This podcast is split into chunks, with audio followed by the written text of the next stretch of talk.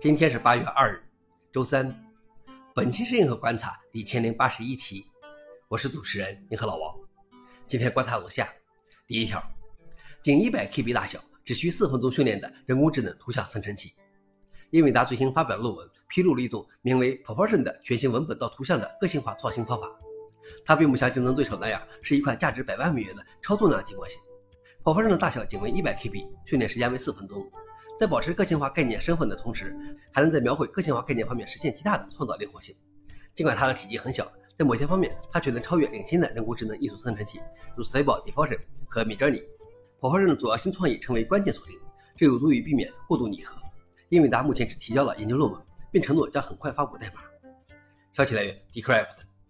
老王点评：真是令人吃惊的 AI 技术进展，似乎一夜之间，原本我们认为不可能做到的事情，都纷纷突破限制出现了。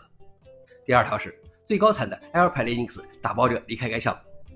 Alpine Linux 在容器和嵌入式领域得到了广泛应用，但令人遗憾的是，该 Linux 发行版软件包的最高产的维护者已决定离开。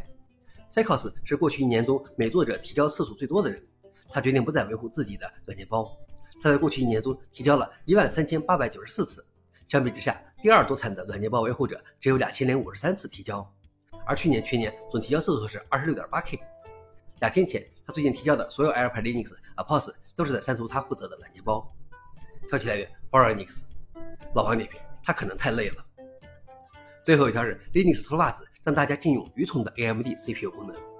Linux 脱袜子对最近困扰内核的 AMD FTPU 硬件随机数生成器问题感到沮丧，并表示希望禁用它。由于 AMD FTPM 硬件随机数生成器引起的卡顿问题，最初影响了 Windows 用户，但后来发现也影响 Linux。修复程序已经上传到了上游，并被移植到早期内核中，但一些与之相关的问题仍然令人头疼。一些用户仍在报告卡顿问题。托马斯在邮件列表上发表了自己的看法：“让我们禁用愚蠢的 FTPM 硬件随机数生成器吧。”消息来源 f o r e n i x 老王点评：最初 AMD CPU 让托马斯非常满意，但是现在的一系列的不作为，让他终于忍不住发飙了。希望 AMD 能感受到托马斯的怒火而尽快改善吧。以上就是今天的硬核观察。想了解视频的详情，请访问随附链接。